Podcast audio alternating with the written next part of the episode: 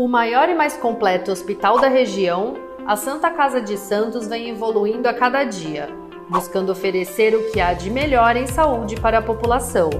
Desde 2016, o hospital está sob o comando do provedor Ariovaldo Feliciano, que investiu em tecnologia, inovação e humanização dos serviços, tornando a Irmandade um dos principais hospitais do estado de São Paulo. Santa Casa de Santos, cada dia mais completa. Começa agora Jornal em Foque, manhã de notícias. Apoio Santa Casa de Santos, cada dia mais completa. Olá, bom dia, amigos internautas do Boc News. Nós estamos iniciando uma nova edição do Jornal em Foque, manhã de notícias.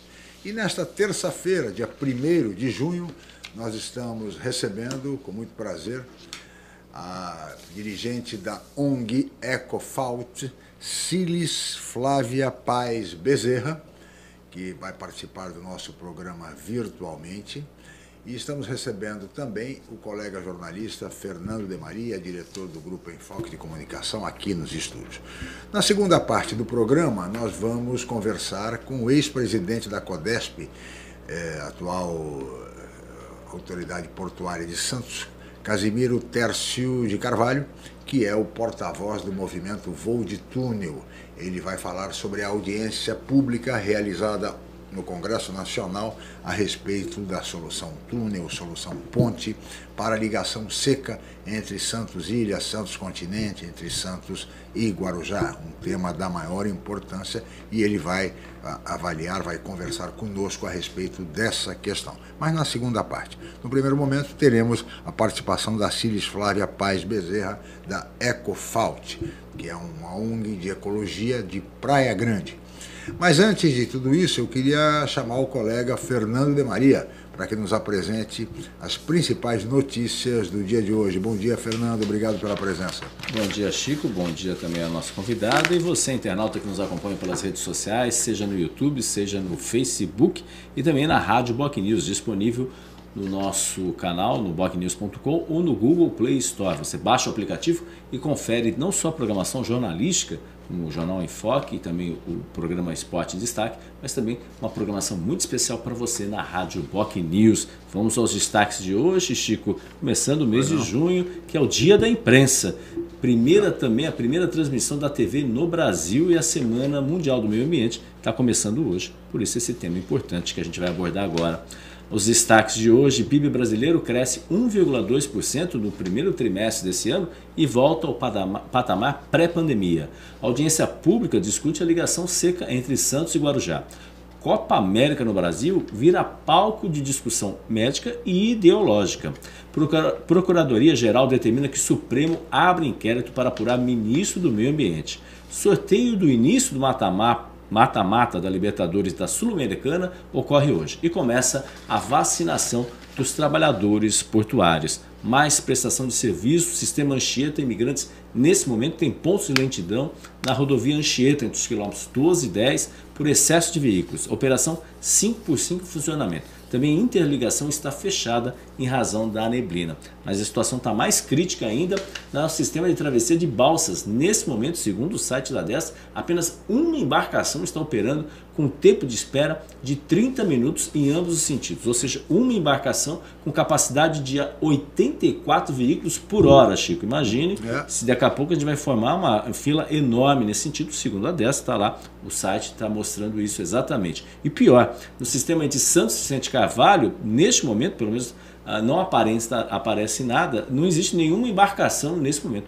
Daqui a pouco a gente traz mais informações do que está acontecendo no sistema de travessia de balsas. Seria alguma coisa a respeito da privatização da dessa ou é. da construção aí de um túnel, uma ponte? Mais do que nunca, é oportuna essa discussão sobre a ligação física entre a ilha e o continente a ligação seca, né, seja por via solução túnel, via solução ponte, mas sobre isso nós vamos falar mais adiante com o Casimiro Tércio de Carvalho, ex-presidente da CODESP. Mas agora, Fernando, eu queria conversar mais a Cilis Flávia Paz Bezerra, da ONG Ecofault, que é de Praia Grande. Ela vai nos falar um pouquinho a respeito da, da ONG e também sobre meio ambiente, já que estamos iniciando, Cilis, você sabe, a Semana do Meio Ambiente e, portanto, é, o tema se justifica plenamente. Mas eu queria iniciar, Cílis, para que você nos contasse um pouco, porque nós temos informação de que esta ONG, essa organização não governamental, ela deriva, ela tem origem exatamente em um TCC, um trabalho de conclusão de curso na ETEC.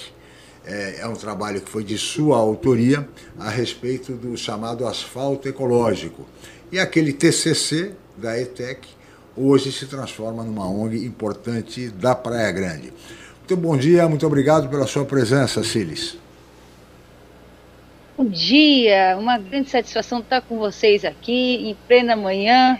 Já estou mostrando a famosa pedrinha de asfalto ecológico. Esse foi o pivô de tudo. pois é. E como é que foi o TCC, Cilis? Conta para nós. Nossa, foi difícil, porque eu sou formada em petróleo e gás, em logística. No último ano de logística, não ah. deu para fazer uma pós-graduação, então resolvemos, eu fiz uma, um curso técnico de logística. Até um professor da faculdade falou isso para mim, Círis, faz uma ITEC de Praia Grande. Eu falei, vou fazer. E eu fiz logística, entrei no segundo módulo. E no desenrolar, é, nós tínhamos que deparar com algum problema que estava acontecendo na região, né? E esse problema, que, o que, que poderíamos contribuir para a região, para o município? Claro. Isso que é interessante. Quando você faz um TCC, você tem que fazer um TCC pensando como que eu posso vir com uma, uma ideia, com alguma um projeto, inovação para um projeto, enfim, para deixar cada vez melhor a situação. Bom, nós deparamos com um pneu jogado. Aí ficamos pensando em como resolver esse pneu. E aí ficamos sabendo que a Ecovias ela utiliza praticamente 90% do, desse asfalto aqui, ecológico, na imigrantes na Anchieta.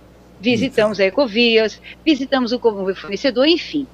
No final do curso, terminamos, resolvemos registrar na Biblioteca Nacional nossa ideia, e aí resolvemos colocar em prática como fundar uma ONG, juntamos 10 pessoas, mais eu, e criamos a cara e coragem e fundamos a ONG. Estamos até hoje, passamos por vários colegiados, Hoje, nós fazemos parte do Conselho Estadual do Meio Ambiente. Voltei a estudar, estou fazendo direito para defender o meio ambiente. Muito bom. E é uma coisa que eu não imaginava. não imaginava. Só. E me diga uma coisa, uh, Ciris. Além da Ecovias, que utiliza o asfalto ecológico, você é da Praia Grande. Eu pergunto, a Prefeitura Estou. de Praia Grande, prefeituras demais, das demais cidades da nossa região, se valem do asfalto ecológico, entram em contato com vocês, procuram contribuir de alguma Não. forma? Não, infelizmente foi apresentado, mas não houve interesse das prefeituras, porque ele é 30% mais caro, mas você consegue fazer com um sistema de contrapartida. Existe, inclusive, hoje, é diferente, agora, quando você vai fazer uma licitação, porque quando você visa sustentabilidade, você pode sim usar o asfalto. Nesse trâmite, até um detalhe interessante, eu queria agradecer ao secretário Manara, ele foi conselheiro estadual do ambiente, ele viu esse projeto, ele acreditou, ele é lá de São José dos Campos, ele falou, Círis, é, poxa, que bacana essa questão do asfalto, porque a cada um quilômetro, não sei se você sabe, a cada um quilômetro de asfalto ecológico, você retira mil pneus inservíveis. Sim. Então, olha que interessante. Hoje, o que me espanta é que os pneus que nós coletamos, nós não, né? No caso, vem a empresa, ah, os fabricantes recolhem, eles são destinados para queima. Para que queimar pneus, gente? Vamos transformar, vamos triturar e usar claro. no asfalto, usar no solar de borracha. Bom, enfim, claro. são campos entrou ah, em contato conosco temos imagem, através imagem de, secretário. De um, de um depósito de pneus ah. usados que deve servir para de criador Sim. de mosquito Aedes aegypti, viu? Porque de Exatamente. repente com chuva é, sabe-se que o pneu é um criador especial do Aedes aegypti, né? Temos aí crises e, eh, não só de casos inúmeros de dengue, de chikungunya, de chikungunya aqui na nossa região, né? Enfim. Tá. Vai lá, continua aí, e por favor. eu fui picada para chikungunya. Então, ah, em é? falar em chikungunya, eu fui picada. Tô. Tá eu tô sentada aqui porque eu tô com dores. Muito eu, eu imagino. Eu sei muito bem que é isso, Cira. Também. Tem uns colegas que também estão. É, olha, é complicado, viu? São dores terríveis é de chikungunya. Mais de Falando 3 de mil pneus, casos. Eu aqui. Mais de 3 mil casos Sim. na Baixada. É, é sério, viu? Tá mesmo, gente. É muito sério. Então, retomando, gente, só para finalizar de São José dos Campos, eles entraram em contato conosco Ciris, como é que é? Todo, eu passei toda a documentação, toda a parte técnica, o que, que precisa. Enfim, eles acreditaram, investiram. Se você entrar no site, você vai ver. São José dos Campos é o único município do estado de São Paulo. Eles aplicaram, Fernando, 8,6 quilômetros de asfalto ecológico lá. Eles reutilizaram o dobro dos pneus. Foi. E já virou lei municipal, porque já existe uma lei estadual. Olha que bacana. Então, eles viram que realmente vale a pena. Porque nos Estados Unidos já usa mais de 50 anos. Aqui no Brasil que está começando, estão pensando em fazer, mas vale a pena. Ele é mais aderente, vocês viram aqui, né? Ele é poroso. Ele poroso, é poroso, então ele absorve a água das chuvas, dura mais, diminui os riscos de acidente de trânsito, porque o carro não derrapa, entendeu? Então, essa é a, a ideia de trazer, quem sabe agora, com a nova gestão, os municípios vendo aplicado em outros municípios, eles possam é, ter esse interesse de trazer para cá, né? Essa e é a nossa se, ideia. E o maior exemplo, Cílis, é a própria Imigrantes. Quer dizer, o sistema Exatamente. que utiliza o asfalto ecológico. Se querem algum caso de, de sucesso, digamos assim, né? tem aí na, na, Perto, na, né? a principal, principal complexo rodoviário do país, ou um dos mais importantes, pelo menos, do estado de São Paulo, é, utilizando uhum. o asfalto ecológico. É uma boa referência. Você disse que integram o CONSEMA, né, o Conselho do, do Estadual do isso. Meio Ambiente, não é isso? E o governo do Estado, já que isso. a Ecovias utiliza, o governo do Estado não demonstrou interesse, Cilis? Bom, foi assim. Na verdade, existe uma lei estadual, tá? É, depois posso passar para você agora, que são muitas leis, que dá preferência ao uso do asfalto ecológico. Em 2018, na minha outra gestão, do CONSEMA, nós descobrimos que existia um acordo entre os estados, eles chamam da, da CONFAS, em que o é, é, Ceará, Rio Grande do Norte e Rio Grande do Sul e Brasília, eles tinham um acordo entre que isentar a taxa do asfalto ecológico. Uhum. Mas São Paulo não faz parte. E aí conseguimos uma moção de apoio do Estado de São Paulo para tentar, junto com a Secretaria da Fazenda, que São Paulo entrasse nesse acordo. Por quê? Se entrar, o preço do asfalto ecológico ele vai se igualar ao asfalto comum. Uhum. E aí e tivemos uma reunião com a Secretaria da Fazenda, criamos até um processo lá dentro, só que aí veio a pandemia e tudo parou. Mas a gente vai retomar isso, porque quem sabe, já tendo legislações, já tendo casos, né? Uhum. De fato, e comprova isso, realmente a gente possa dar continuidade. Mas isso, para isso acontecer, Fernando, é preciso organizar a logística reversa dos pneus. Foi aí que nós começamos a criar um projeto que já houve aqui em Praia Grande por nossa autoria, a gente mesmo fez essa pesquisa, esse trabalho de conscientização que hoje, nesse momento, nós estamos realizando nos novos municípios da Baixada Santista, Muito que bem. é o projeto Ecofalte. Legal. Cilis, eu queria passar agora a palavra para o Fernando de Maria, porque ele tem indagações para você a respeito da Ecofault, de todo esse processo ecológico. Fernando, é, só lembrando até que a Cilis comentou, o, o, já, já há algum tempo o próprio ex-deputado, o advogado Vicente Cassione, ele sempre falava isso sobre as vantagens do uso do asfalto ecológico na imigrantes. Exatamente. E até segurança mesmo. A gente claro, tem que claro. lembrar isso reforçar. e reforçar. Né? É, oi, Ciris, desculpe, pode falar? Não, ela só queria não, não pode, claro. Ah, tá, tá certo. Então, aí exatamente, isso daí é algo uh, que é a questão de custo, mas a gente tem a questão ambiental. Uh, Ciris, eu gostaria de saber quanto mais ou menos você tem ideia, obviamente talvez no seu TCC, enfim, nos seus estudos, quantos, uh, qual o volume de pneus que são queimados no Brasil? Vocês têm algumas estimativas assim? E quanto efetivamente todo tipo de pneu pode ser reaproveitado? Ou existem algumas especificações que a gente percebe também a, a chegada de, de pneus uh, importados, né, especialmente da, da, da, da, da China, por exemplo, uh, todos podem ser efetivamente uh, reaproveitados ou só um percentual é possível aí em razão da, de, de problemas que possam ter e o volume, né, o volume que é importante para a gente ter uma noção aí de quanto que se queima pneus no Brasil. Olha, é, então, o que que acontece? Os dados, eu vou até te passar em mais detalhes para você, mas vou falar em, em, resumo. De acordo com o relatório de pneumáticos, tá, que é preenchido pelos fabricantes, hoje está sendo questionado sim por nós, porque no relatório eles informam que 104% as empresas, os fabricantes de pneus aqui no Brasil, eles, eles, eles reciclam. Como isso, 104%?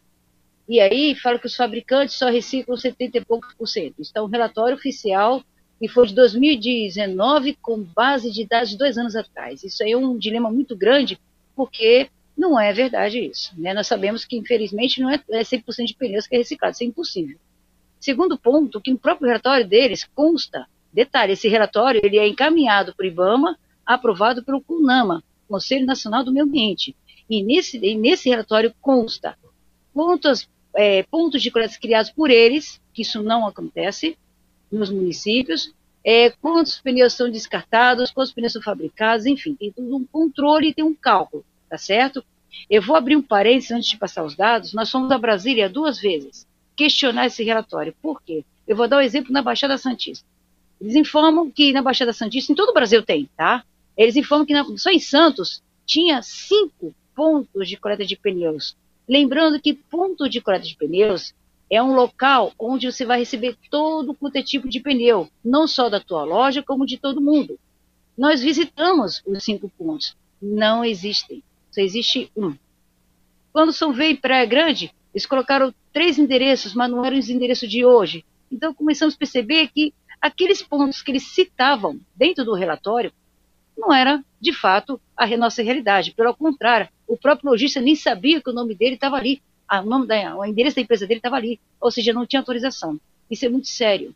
Isso virou num processo, nós entramos até com o Ministério Público para resolver essa situação, porque ali é um, um relatório público, né? E nesse relatório, isso é fato, eles informam que de 55% a 60% são queimados. É o famoso CDRs. Eles pegam os pneus, jogam nas trituradoras e queimam. Acabou. Passa para a trituradora e queima e pronto, substituindo o clink do petróleo. Bom, a questão disso é que, realmente, quando você usa o clink do petróleo, ele é mais caro. O coque do petróleo é mais caro. O pneu já é bem mais barato, de graça que eles recebem esse material.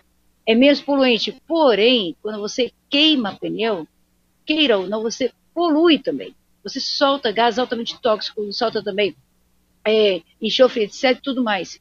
Então, gente, para que queimar pneu se você pode triturar, né? Transformar. O asfalto ecológico nem aparece na lista deles. Aparece a queima, aparece a trituração, mas é 55. Eu vou passar isso, faço questão de passar esses dados para vocês, entendeu? Então, nós temos que começar o quê? Reverter isso. Não precisa queimar. Nós temos o quê? triturar, por exemplo, como em Sorocaba. Lá tem a Borcol, a famosa empresa que faz o quê? Tapetes automóveis. Então, eles têm uma trituradora lá na cidade. Então, os pneus são coletados no município de outros, levam para a trituradora, e a trituradora transforma em grãos, em pozinhos, para transformar em tapete. Então, tem tapete de automóveis, você pode transformar é, solados, piso de tatame, piso de quadras, asfaltos. Lá nos Estados Unidos, por exemplo, é calçadas ecológicas, você compra calçada pronta é, tamanho 4x4, você coloca e aplica e pronto. É que nem fosse um piso, só que você compra calçadas. Então, existe, tem gente que usa na tubulação São José dos Campos, vocês olharem na reportagem no site, eles usam até na tubulação. Enfim, até para você manter a não, a. não deixar derrapar, enfim, nos dias de chuva, sabe quando você coloca nas escoras. Enfim, os pneus, ele tem várias utilidades.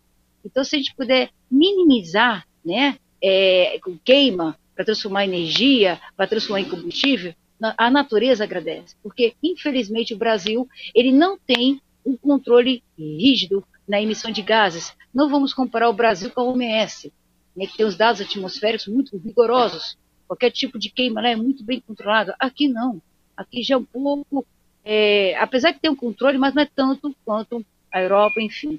Então, é, o dado que eu tenho de cabeça para você agora é que, em média, de 55% a 60% dos pneus hoje são queimados para uso do, das cimenteiras. Tá? E foi aí que nós viemos com essa campanha forte do asfalto ecológico. É, inclusive, nós fizemos programas, estamos com um programa de Eco Kids, que ensina as crianças a transformar os, os pneus em puff, então as crianças pintam os pneus, transformam em puffs, em floreiras, em lixeiras ecológicas, as cores da reciclagem, também palestras, e o projeto que está na Baixada de, de todo mundo levar os pneus no ponto de coleta para que ele tenha a destinação correta. Então, gente, existem formas.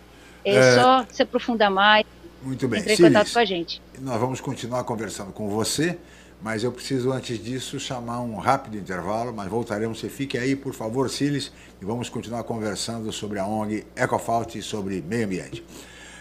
Rápido intervalo, voltamos já com o Jornal em Foque. Estamos apresentando Jornal em Foque, Manhã de Notícias.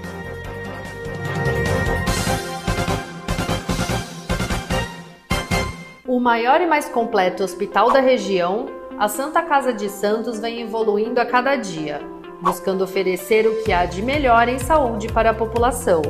Desde 2016, o hospital está sob o comando do provedor Ariovaldo Feliciano, que investiu em tecnologia, inovação e humanização dos serviços, tornando a Irmandade um dos principais hospitais do estado de São Paulo. Santa Casa de Santos, cada dia mais completa. A paixão pelo mar e a busca constante por serviços de qualidade simbolizam o Pia 27. Com a melhor rampa para embarcações em Guarujá, o espaço tem 8 mil metros quadrados e oferece vários serviços. Além da guarda de embarcações, o Pia 27 disponibiliza transporte próprio para a transferência dos seus clientes com saída na ponta da praia em Santos. Faça uma visita programada. O Pia 27 funciona de segunda a segunda com folga às quartas-feiras. Pia 27, um novo conceito em marina voltamos a apresentar Jornal em Foque, Manhã de Notícias.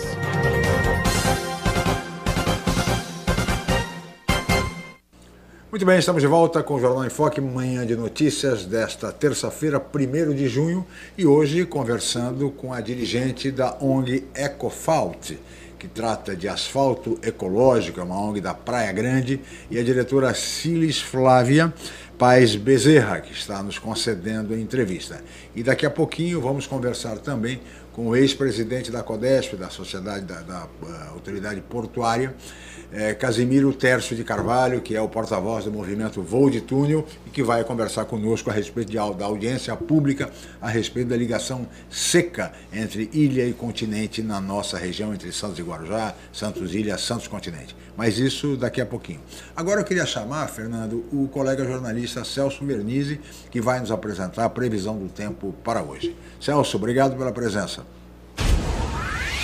E agora, Celso Vernizzi. O aumento do tempo. Olá, amiga, olá, amigo. Melhoram as condições do tempo em todo o estado de São Paulo. O ar frio vem com mais força do sul e tem aí a vantagem de limpar a atmosfera. As nuvens vão embora, ficam menos densas e ficam mais para o litoral do Rio de Janeiro, onde ainda vai chover bastante. Litoral norte de São Paulo, um pedacinho dele também. Mas melhoram as condições, a temperatura que não sobe muito, 23, 24 graus no máximo no litoral, na capital também, e no interior 26 a 28 graus. Tempo melhor e tempo de nebulosidade variando de vez em quando em alguns momentos da tarde, a possibilidade é de garoas ao anoitecer na Serra do Mar e as suas proximidades. Tempo melhor todos os próximos dias, temperaturas em elevação a partir de amanhã, chegando até os 27 graus. Hoje ainda não sobe tanto, mas a partir de amanhã vai subir mais. O que se mantém é o frio das noites e madrugadas. Rapidamente esfria depois do anoitecer, agasalhos e cobertores, portanto, mantidos, tá bom? Grande abraço a todos! O aumento do tempo. Obrigado, colega jornalista Celso Vernizzi, o nosso homem do tempo e a previsão para hoje. Fernando de Maria. Eu gostei, uh, Ciris, o Paulo Eduardo Costa está mandando um abraço, um esclarecedor programa, inclusive ele participa também do nosso programa amanhã. Vanusa Teixeira, o Orlando Augusto, enfim, vários internautas. Uh, uma, uma, questão, vocês fazem um trabalho também de educação uh, ambiental. Como que é feito esse trabalho nesse tempo de pandemia, por exemplo, se esse trabalho está sendo realizado ou não está, de conscientização uh, sobre o uso, obviamente, e a reciclagem dos pneus, especificamente dos pneus. Bom, Celso, é, é, o seguinte: hoje nós estamos com dois projetos contemplados pelo Fundo Estadual de Recursos Hídricos, FEIDRO, mas veio, na verdade, é, do Comitê de Bacias da Baixada Santista, eles avaliam os projetos e os melhores, os mais pontuados, vão para São Paulo é, para dar o aval final. E aí é financiado pelo Fundo Estadual. Então, hoje, quem paga a taxa de água, inclusive, é, na verdade, é uma parte dessa taxa de água que você paga da sua casa, ela é revertida para fundos. E justamente esses fundos é, apoiam os projetos como o nosso e outros. Então, na verdade, a gente está retornando o que o munícipe está gastando hoje. Hoje o município gasta com a água, paga a taxa, mas olha o retorno justamente para incentivar nós fazermos esse projeto de educação ambiental, projetos voltados à preservação dos recursos hídricos. Aí você fala, mas pneus, o que ele tem a ver com a água? Muito, ele compromete o saneamento, na é verdade? E aí nós esboçamos um projeto é, que já foi feito em Praia Grande, queria ressaltar para vocês, em 2015, nós fizemos nossas expensas mesmo, é, visitando toda a Praia Grande, as borracharias, informando sobre a, a, importância da reciclagem, com os pneus que vão ser descartados, informando que existe o Ecopor. Resumindo os fatos, em 2015 percebemos que Praia Grande, na época, descartava 8.745 pneus por mês e apenas 13% iam para o ecoponto. E o restante? Vinha o caminhão, pegava e levava para outro lugar, enfim, destinações sem controle e inadequado. Mediante a isso, nós pegamos esse, esse projeto piloto e fizemos de novo. Agora, nesse momento, nós vamos fazendo nos nove municípios. E aí, nós, quando chegamos na borracharia, nós, ou numa loja, nós entregamos esse folderzinho, que é um adesivo. Né? Então, nós explicamos para você: olha, você descarta seus pneus, para onde você leva? Ah, eu levo para tal lugar. Não, existe. Entra aqui no QR Code da, da desse site aqui, que você vai ver que tem o endereço de todos eh, da Baixada Santista, todos os pontos de coleta. Então nós estamos com um trabalho de conscientização com todos os lojistas, as grandes eh, lojas, como por exemplo Casas Bahia, que também vende, querendo saber se tem a logística reversa, o borracheiro, o mecânico, enfim. Então eles hoje eh, sabem que existe pontos de coleta, deve ser levados, porque a responsabilidade é compartilhada. Não é para esperar a prefeitura buscar, que a prefeitura não pode buscar. Ela pode sim ter um local, fazer campanha junto conosco, principalmente junto com o fabricante, para que haja essa harmonia. Porque pneu jogado nas ruas são fogos mosquitos egípcios. Então, quando nós chegamos numa borracharia, nós levamos esse panfletinho. Aqui atrás tem o endereço de todos os pontos de coleta. Explicamos para ele da importância de ele colar é, esse adesivo, porque aí ele, todo mundo vai ver que aquela borracharia, aquela loja, ela se preocupa com o meio ambiente. Eles ficam muito contentes sim, porque alguns, muitos deles, Celso, Fernanda, eu pasma, muitos deles não sabem que existe ponto de coleta.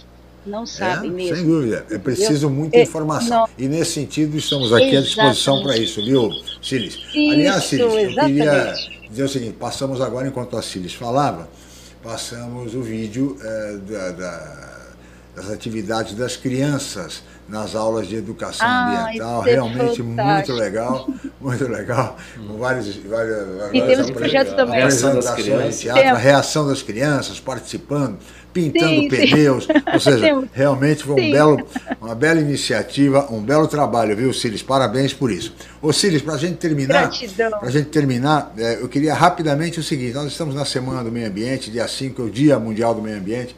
Pergunto a você: temos o que comemorar no Brasil? Olha, apesar de todos esses contratempos, temos sim. Em primeiro lugar, porque nós estamos com saúde. Em segundo lugar, porque esse tempo nos chamou para nos unirmos cada vez mais e para chamarmos a uma reflexão. O que, que nós queremos para o nosso meio ambiente daqui a 10 anos, daqui a 15 anos?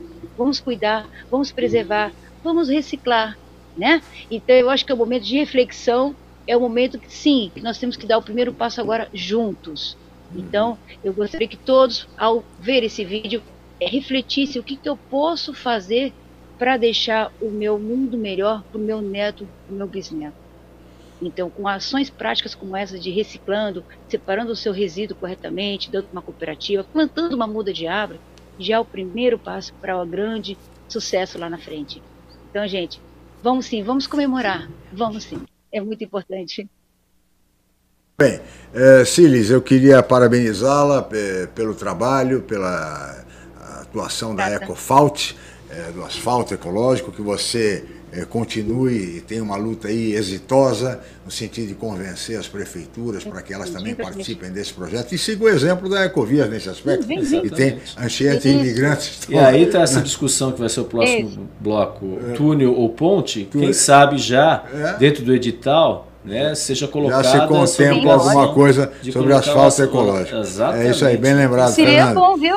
Pode E- entrar em contato conosco. Então, então Cílis, dica. Cílis, muito obrigado mais uma vez pela sua participação aqui Gratidão. no Jornal em Foque, Manhã de Notícias. Muito obrigado, viu, Cílis? Grata, gratidão. Muito bem. Ah, esta foi Cilis Flávia Paz Bezerra, dirigente da Ecofalt, uma ONG de Praia Grande que trabalha com asfalto ecológico. Fernando, eu vou chamar mais um rápido intervalo. claro. E na, na volta nós vamos conversar então com o Casimiro Tércio de Carvalho, ex-presidente da CODESP, autoridade portuária, e vamos falar sobre a audiência pública no Congresso Nacional a respeito da ligação física entre a ilha e o continente em Santos. Vamos para um rápido intervalo, voltaremos em seguida com o Jornal em Foque, Manhã de Notícias. Estamos apresentando Jornal em Foque, Manhã de Notícias.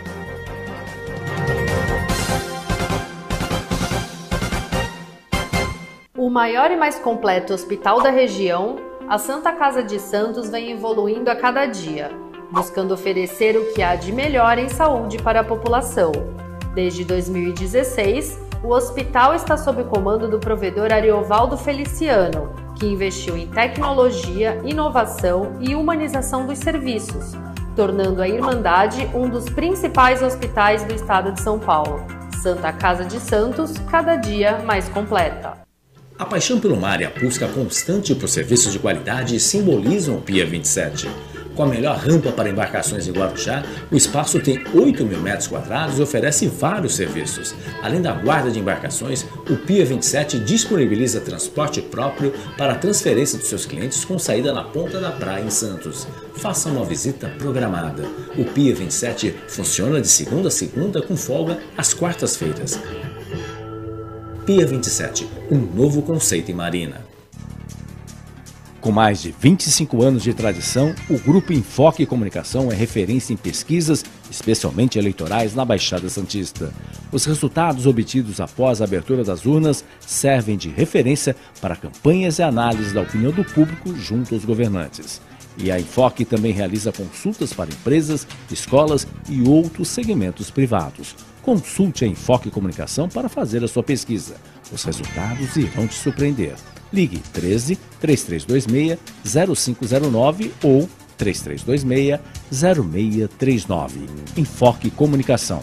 Tradição e credibilidade em pesquisas há mais de 25 anos. Voltamos a apresentar Jornal Enfoque Manhã de Notícias.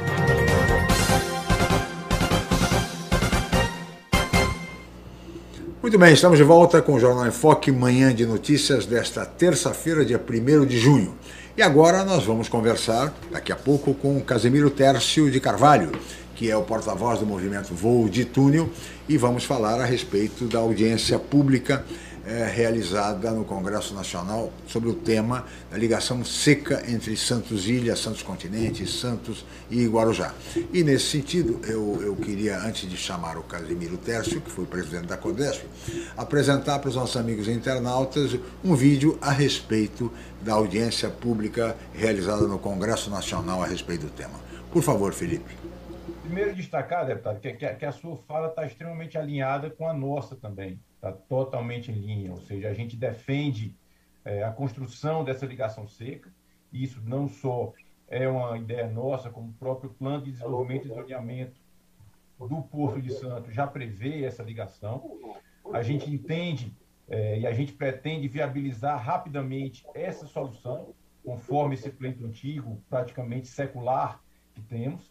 E a nossa ideia de momento é realmente incluir essa ligação submersa, ou seja, o túnel, como investimento obrigatório para o futuro concessionário é, dentro desse processo de desestatização do Porto de Santos. E hoje o que a gente tem feito muito é isso. É, junto com o BNDES, junto com, esse, com, com a equipe que está desenvolvendo os estudos da desestatização, detalhar um pouco mais esses projetos.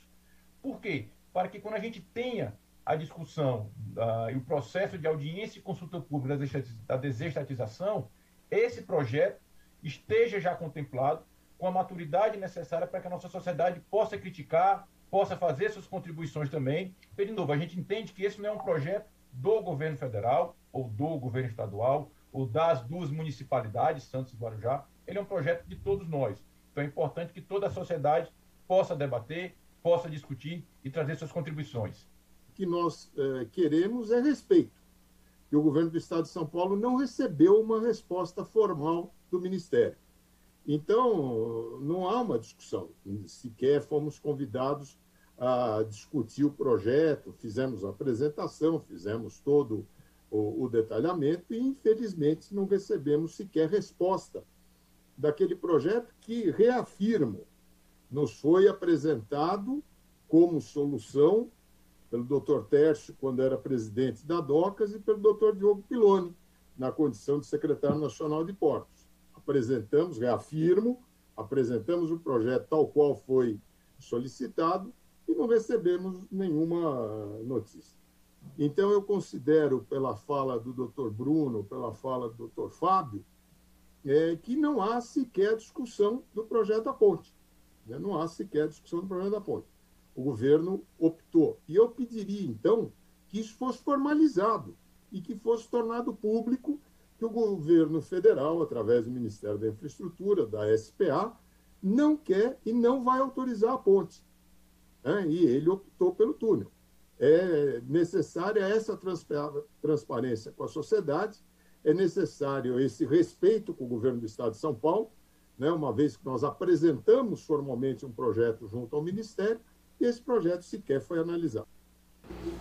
Muito bem, aí os depoimentos. O primeiro de Fábio Labor, que é, é secretário da, da, Secretaria Nacional eh, de Portos, é, colocando a posição do governo federal, obviamente falando sobre o túnel, e, por outro lado, e vinculando, incluindo o projeto ao processo de desestatização do Porto de Santos, pelo que se pôde depreender.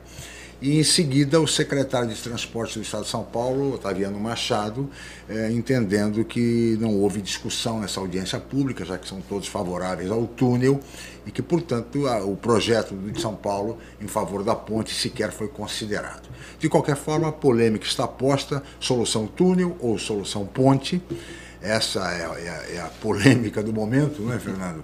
E de, de, tanto tempo, enfim. E considerando-se que há mais de 50 anos discute-se essa ligação seca, a importância da ligação seca, isso desde Prestes Maia. Mas nós estamos aqui com o Casimiro Tércio de Carvalho, que foi presidente da CODESF, da, da Autoridade Portuária, e que hoje é o porta-voz do movimento Voo de Túnel, né? Obviamente a favor do túnel. Eu queria saber inicialmente, Casimiro, você que participou dessa audiência pública, qual é a sua avaliação, qual o balanço que você nos traz a respeito dessa audiência pública realizada por meio de uma live com, promovida pelo Congresso Nacional. Muito obrigado pela sua presença mais uma vez aqui no Jornal em Foque, Mãe de Notícias, eh, Casimiro Tércio. Obrigado pela presença.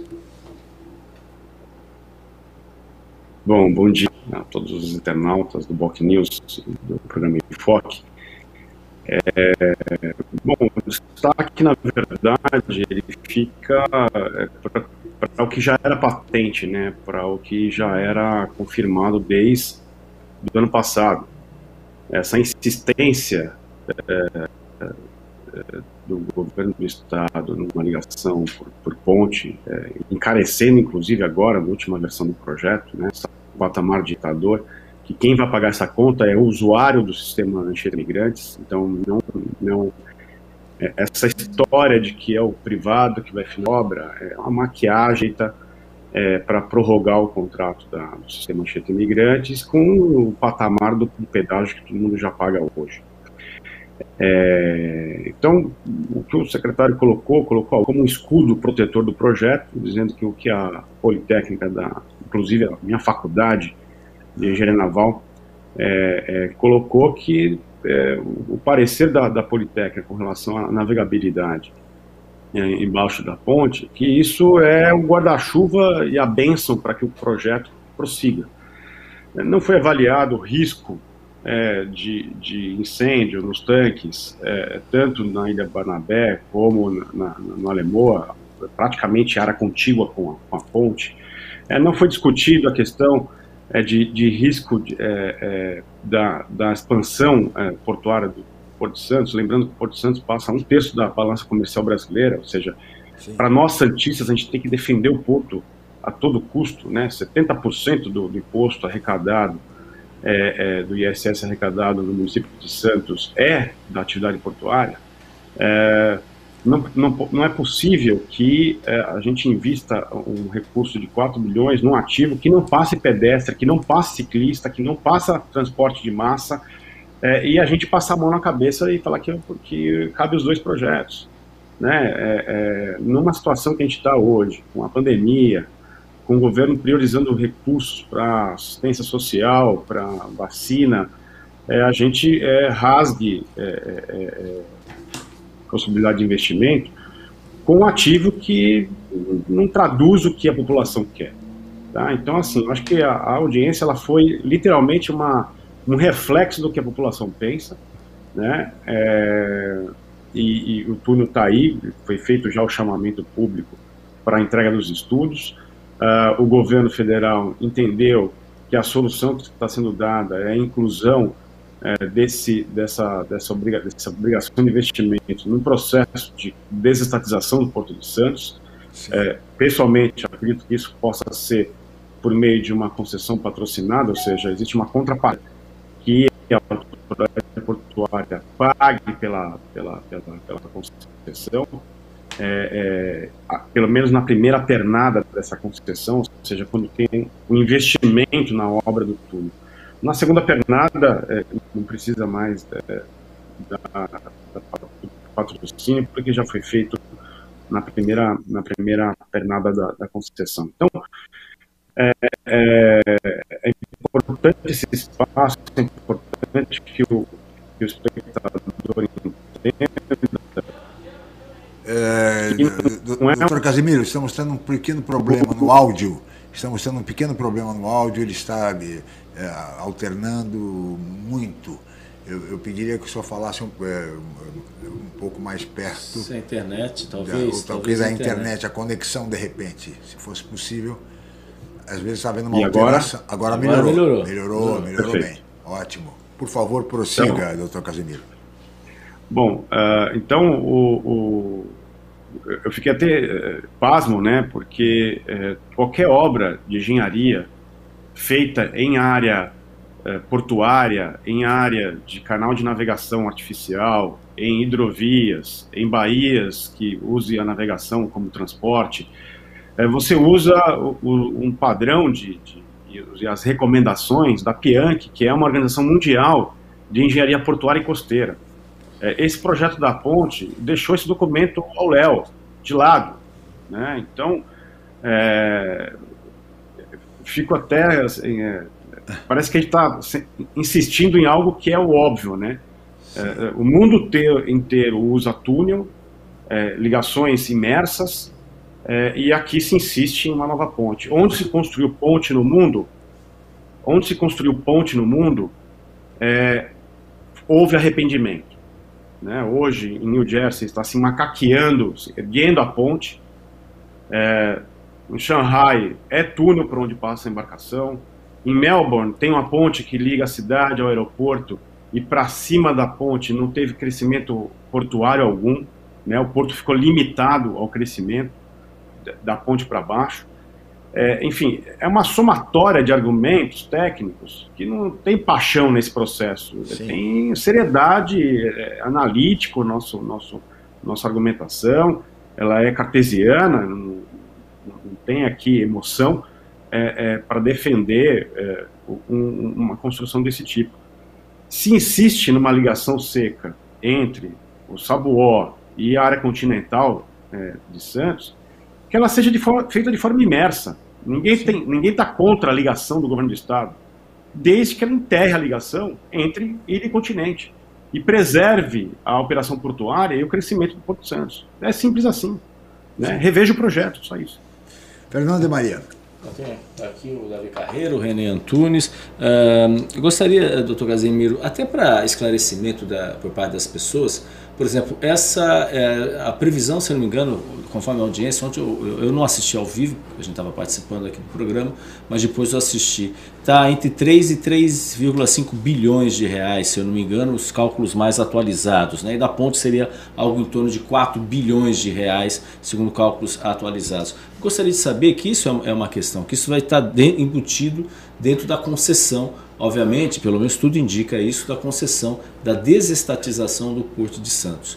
É, é claro que isso daí é, é, é importante também ressaltar é, que deverá ter cobrança de tarifa, né? E, e assim existem estudos também que mostram é, essa cobrança de tarifa, quanto custaria, quanto, quem pagaria, né? Se for, por exemplo, o VLT há um projeto, obviamente, de extensão do VLT que, pelo que eu entendi, com a mudança do projeto, é como se ele saísse aqui da última estação aqui do Porto, né, e já entrando ali diretamente ali na, na por parte da, da, da na entrada já no Porto para ir para o Guarujá. O transporte uh, metropolitano ligando Santos e Guarujá, uh, como que vai pagar isso daí? Que, uh, quanto que vai custar pelos custos que, obviamente, vocês devem analisar nesse aspecto? E outra questão que eu acho que vale a pena até o esclarecimento. A gente sabe que a ponte está muito clara que quem quem executar é a Ecovias. É importante ressaltar também que também tem o pedágio também, que a forma como a Ecovias colocou a proposta também, uh, o próprio morador de Santos pagaria o pedágio aí entre Santos Continente e Santos Ilha. Né? Isso é, uma, é um detalhe que é importante esclarecer. Mas assim, isso é Ecovias. Do projeto Voo de Túnel, né? quais são, são empresas, quais são os, os grupos que estão bancando o projeto Voo de Túnel para efetivamente a gente ter esclarecimento também que, os interesses que estão, que, que, a gente percebe muito claramente, e ficou muito claro isso, que é uma, uma, uma, uma que, que, infelizmente pode ser um lado mais ideológico aí, que infelizmente até a Copa América virou isso, né, com, com esse episódio, do governo do estado com o governo federal. Até para esclarecer, né, quem, quais são os grupos que estão efetivamente uh, ajudando ou colocando em frente o projeto Voo de Túnel. E além dessa questão da tarifa, obviamente do pedágio. Obrigado pela pergunta, Maria. O importante é que uh, o túnel tem uma, vai ter uma tarifa, até porque existe uma tarifa da balsa e existe uma tarifa da estrada.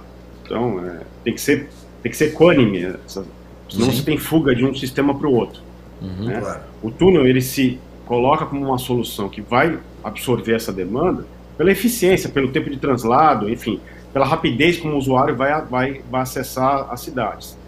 É, o, o, quando a gente fala de 3,5 bi de obra, é, não significa que isso vai custar para a, a, autoridade portuária quando ela fizer, uma, no meu entendimento, uma concessão patrocinada, ou seja, você tem que somar toda a tarifa do, do, do período do contrato, toda a receita do túnel, é, entender quanto custa a fase de obra do túnel e o custo de manutenção dele.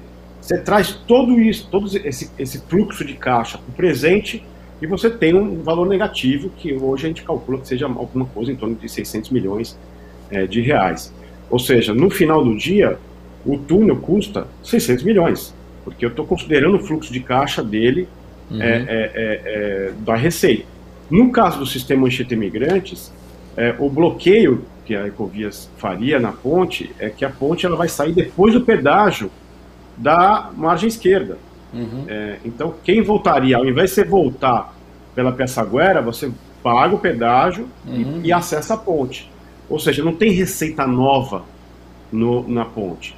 E quem paga a ponte não é quem usa, não é o usuário da ponte, é quem desce e sobe de São Paulo para Santos é, todo dia para ir trabalhar, ou o turista que nem vai usar a ponte, né? E vai pagar também é, é, o custo dessa ponte. Então, eu não acho justo é, o cidadão que, que não usa um sistema, ele remunere aquele sistema. Né? Então, é, é primeiro, esse, esse parâmetro para diferenciar os projetos. Com relação ao que tem de interesse, é, eu brinco que é o, o, nosso partido é o partido da boa engenharia, não é o partido do governo federal nem do, do governo estadual. Né? É, é, o partido que defende o porto. É, é, se, se, qualquer portuário que se preze é, aqui embaixo, na cidade de Santos, na cidade do Guarujá, na cidade do Cubatão, deveria defender o, o, túnel e não um ativo que passa por cima de uma, de um, de um, do maior porto da América Latina. Uma questão óbvia. Então, as empresas que estão por trás do movimento Porto de Túnel são empresas que defendem o porto. Um. Então, operadores portuários, é, escritórios de, de, engenharia que atuam na, na, atividade portuária, como o meu escritório, é, o, o, o, escritório de advocacia que atuam no direito portuário, universidades que ensinam de, é, atividade portuária, é, empresas de dragagem que, óbvio, têm interesse de fazer a obra. É, não vejo nenhum problema com relação a isso, né? É, inclusive, quando eu estava como presidente da autoridade portuária, tentei colocar a, o, o, túnel, mesmo tarifado, dentro do, do, do, do contrato da, do, sistema da, da, da Ecovias. Mas não houve, não houve espaço regulatório, não havia possibilidade jurídica para fazer isso. Então ninguém aqui está contra Ecovias, contra o governo do Estado de São Paulo, nós estamos a favor do porto. É, esse é o discurso. e a favor do porto e a favor da população de Santos e Guarujá, porque não é possível que a população que não vai usar a ponte defenda a ponte. Quem vai usar a ponte? É o ciclista? Não. O ciclista tem que defender o túnel. O pedestre tem que defender o túnel. O usuário do VLT, que vai conectar o VLT lá de, de toda a extensão da, da, cidade de Santos com o Lago do Guarujá, e vai defender a ponte? Não, tem que defender o túnel, que é um projeto que atende uhum. a cidade de Santos, a cidade do Guarujá e o porto. Existe uma harmonia aqui entre relação porto-cidade num projeto desse, dessa natureza, coisa que eu não enxergo na ponte. Então, assim, essa história já se arrastou há mais de um ano né, para discutir entre ponto e túnel, e está patente que o, o, túnel tem a maturidade de engenharia, é, é, tem a oportunidade de vir é, empresas estrangeiras ensinar a engenharia brasileira a fazer uma obra dessa natureza. Já existem mais de 200 túneis imersos no mundo todo. É, você tem a, a oportunidade é, de ser o primeiro túnel imerso que, que sirva de parâmetro para outras, outras cidades. É, eu, vou, vou, dar um exemplo aqui. É, é, na, vocês falaram da Copa América, né? É, na, na Copa houve uma reforma do, do terminal de passageiros de Natal é, para chegada de navio de cruzeiros.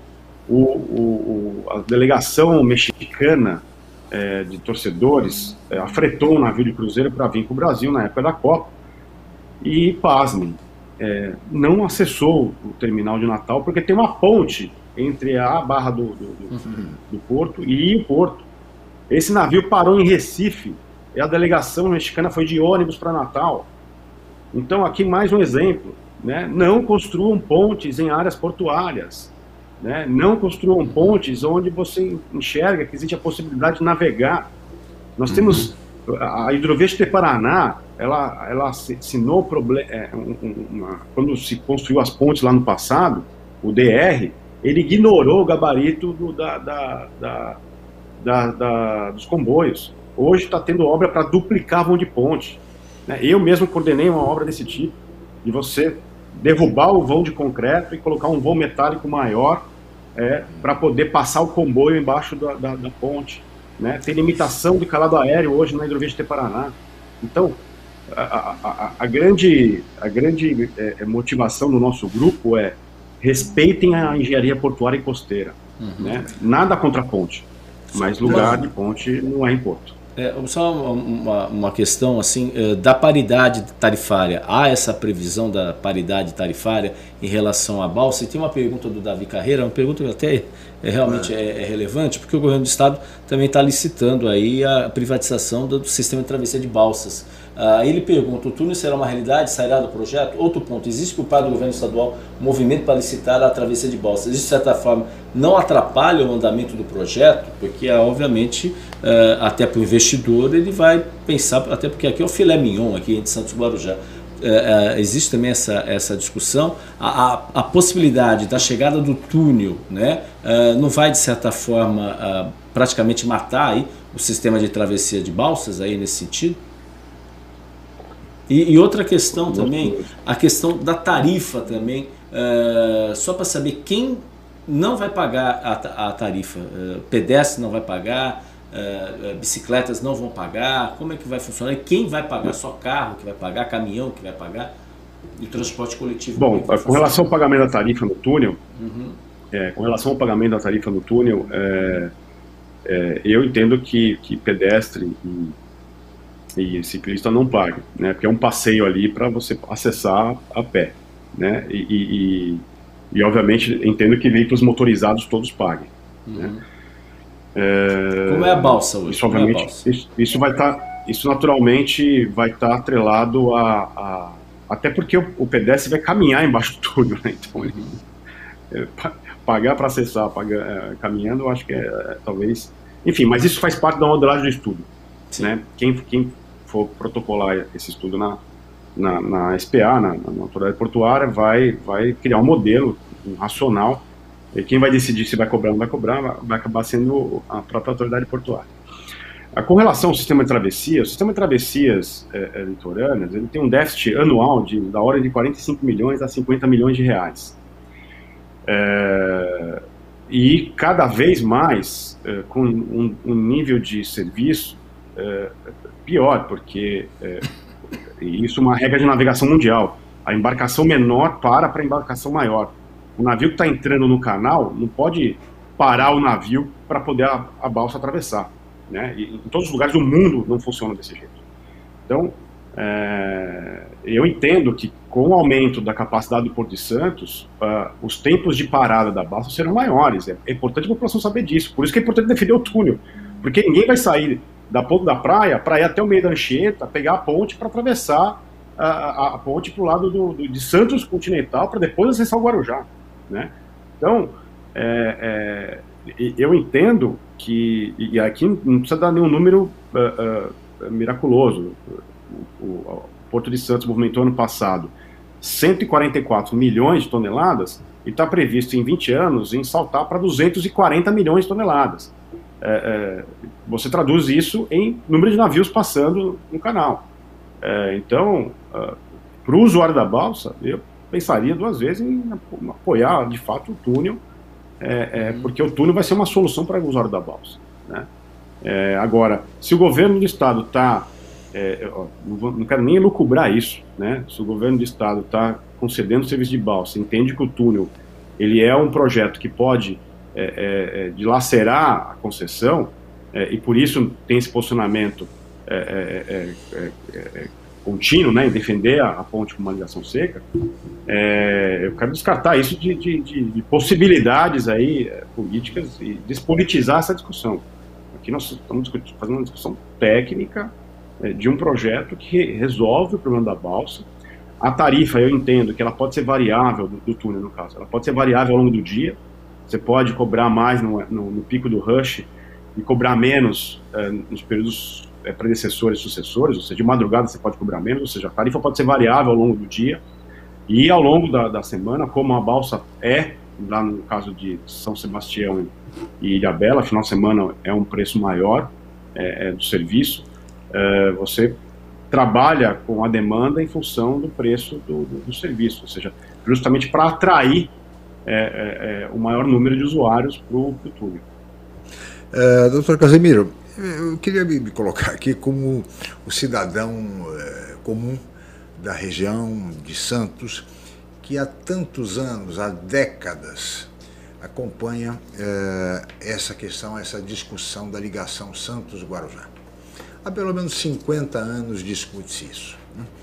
Diversos projetos foram levados adiante, maquetes foram feitas, é, projetos executivos de túnel também foram feitos pelo governo do Estado. Eu me lembro do governo Serra, depois do governo Alckmin. Tem e maquete, né? Maquete, maquete enfim, são situações famosas que o senhor. Aquela como, maquete foi um absurdo. Como né? um especialista, o senhor, como um especialista, como um engenheiro, como alguém que conhece profundamente as questões portuárias, um estudioso dessa questão, sabe que todas essas iniciativas, iniciativas é, válidas, legítimas, mas que, na verdade, não resultaram em absolutamente nada esbarraram no custo astronômico dessa iniciativa.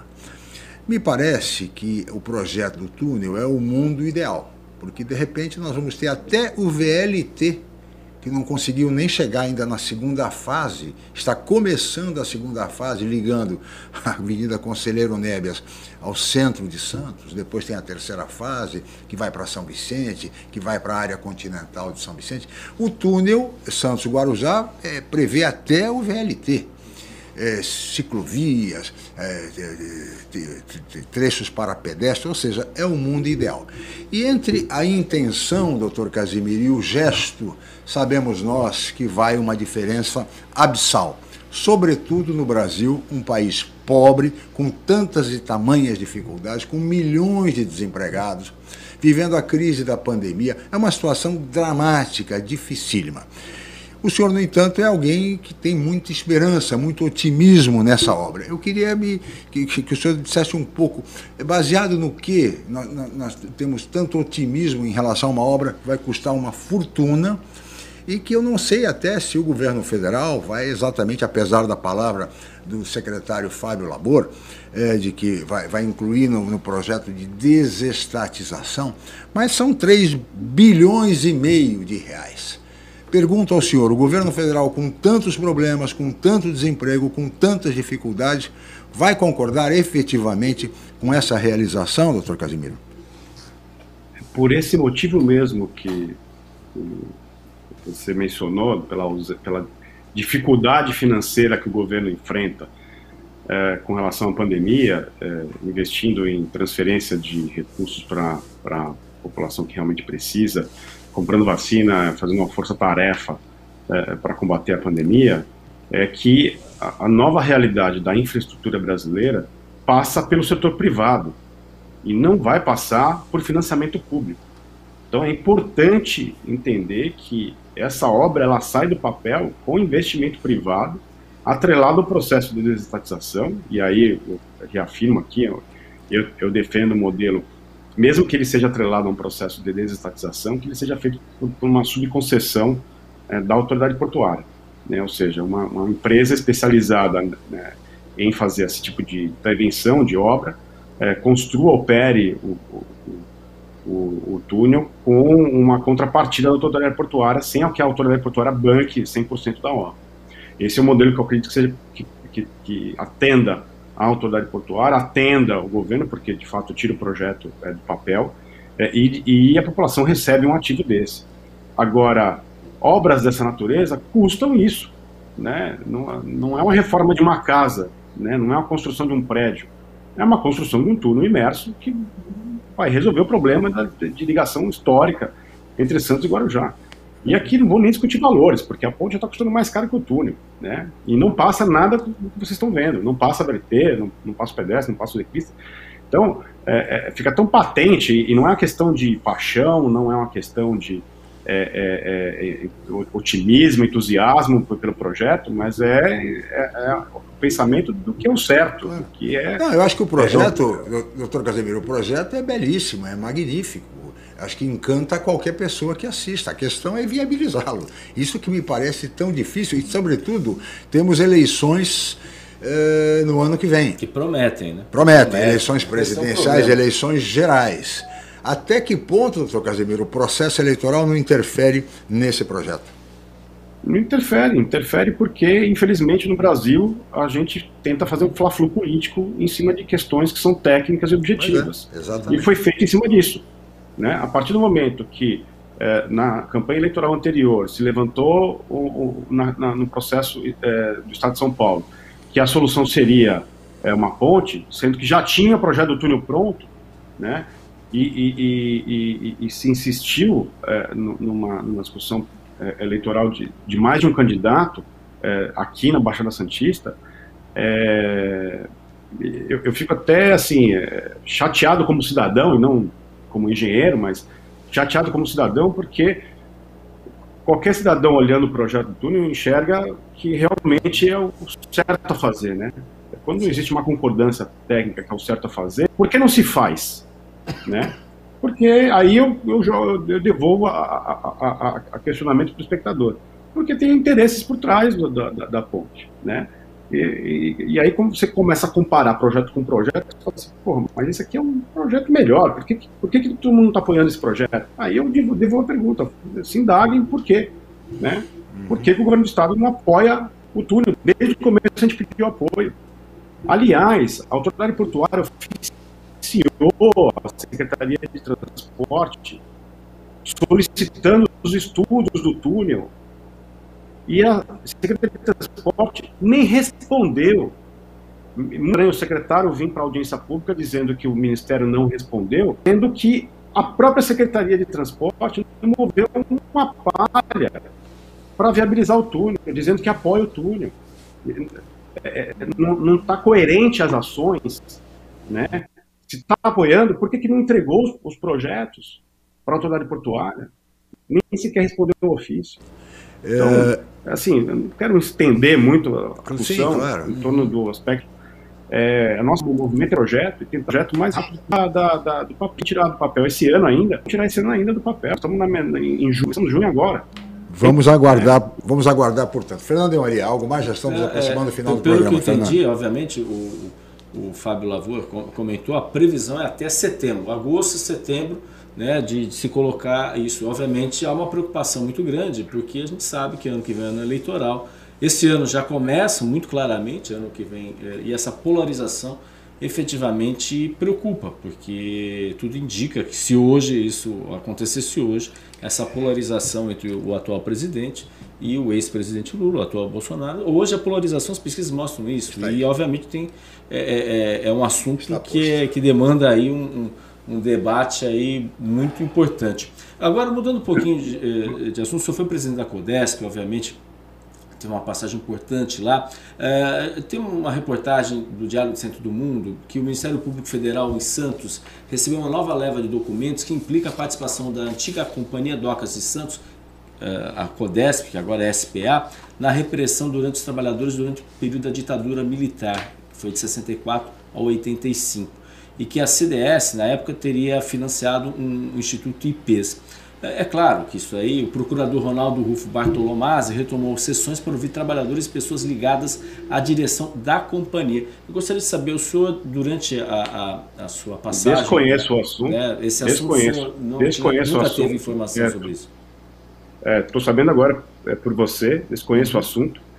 É, como qualquer coisa que foi aconteceu na época da, da ditadura militar uhum. é, tem, tem o seu espaço, tem a sua, o, seu, o seu rito né, é, de apuração. E o Ministério Público tem o seu direito de apurar. Agora, é, como gestor portuário, é, uhum. aliás, não teve conhecimento em 1964 nem, tava, nem tinha nascido ainda, né? Sim, sim. Então, é, é, desconheço o assunto e, e acho que questionar a atual diretoria se isso está sendo discutido internamente com relação a ofertar arquivos, tem muito arquivo é, é, na autoridade portuária, arquivos técnicos, é, documentos, enfim.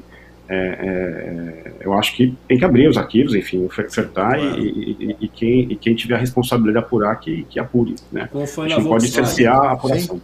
Como foi na Volkswagen. Aconteceu recentemente na Volkswagen. O que aconteceu na Volkswagen aqui no ABC também.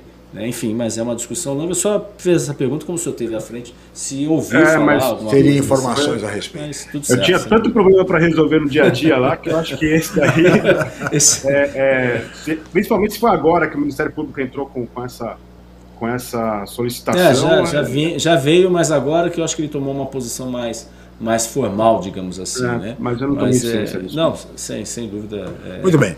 É, Fernando, é, é, doutor Casemiro, nós teríamos muito a conversar, o tema é óbvio, é palpitante, fundamental, mas de qualquer maneira nós estamos chegando ao final desta edição. Eu queria agradecer muito a sua presença mais uma vez aqui no Jornal Enfoque, Manhã de Notícias, doutor Casemiro. Muito obrigado, hein? Muito obrigado e um bom dia a todos os espectadores do Enfoque. Muito bem. Esse foi Casimiro Tércio Carvalho, engenheiro, ex-presidente da CODESP, da Autoridade Portuária, que conversou conosco a respeito do tema da ligação seca entre Santos e Guarujá, Santos Ilha, Santos Continente, solução ponte, solução túnel. Que sai, essa né? polêmica que, que se arrasta há décadas, Fernando. Que sai, Esperamos que isso saia, saia realmente do papel e que a intenção, que é meritória, eh, se transforme num gesto concreto. É isso que, que, todos nós queremos, moradores de Santos, e que há tantos anos acompanhamos, acompanhamos essa situação. Muito bem, Fernando, mais alguma coisa? Não, Não Chegamos ao final, né, Fernando? Obrigado, Chico. Muito Foi obrigado. um ótimo programa aí. Obrigado, obrigado pelos nossos convidados também. Muito obrigado, Fernando de Maria, colega jornalista, diretor do Grupo Enfoque, que participou das entrevistas com Casemiro Terce e anteriormente com a Cilis Flávia Paz Bezerra, da Ecofault. Muito obrigado a toda a equipe técnica e especialmente a você, amigo internauta, pela participação, pela audiência, pelas perguntas, pelo carinho. Amanhã estaremos de volta em mais uma edição do Jornal Enfoque. Mais uma vez, muito obrigado e até lá. O maior e mais completo hospital da região, a Santa Casa de Santos vem evoluindo a cada dia, buscando oferecer o que há de melhor em saúde para a população. Desde 2016, o hospital está sob o comando do provedor Ariovaldo Feliciano, que investiu em tecnologia, inovação e humanização dos serviços, tornando a Irmandade um dos principais hospitais do estado de São Paulo. Santa Casa de Santos, cada dia mais completa. Você conferiu Jornal em Foque, manhã de notícias. Apoio Santa Casa de Santos, cada dia mais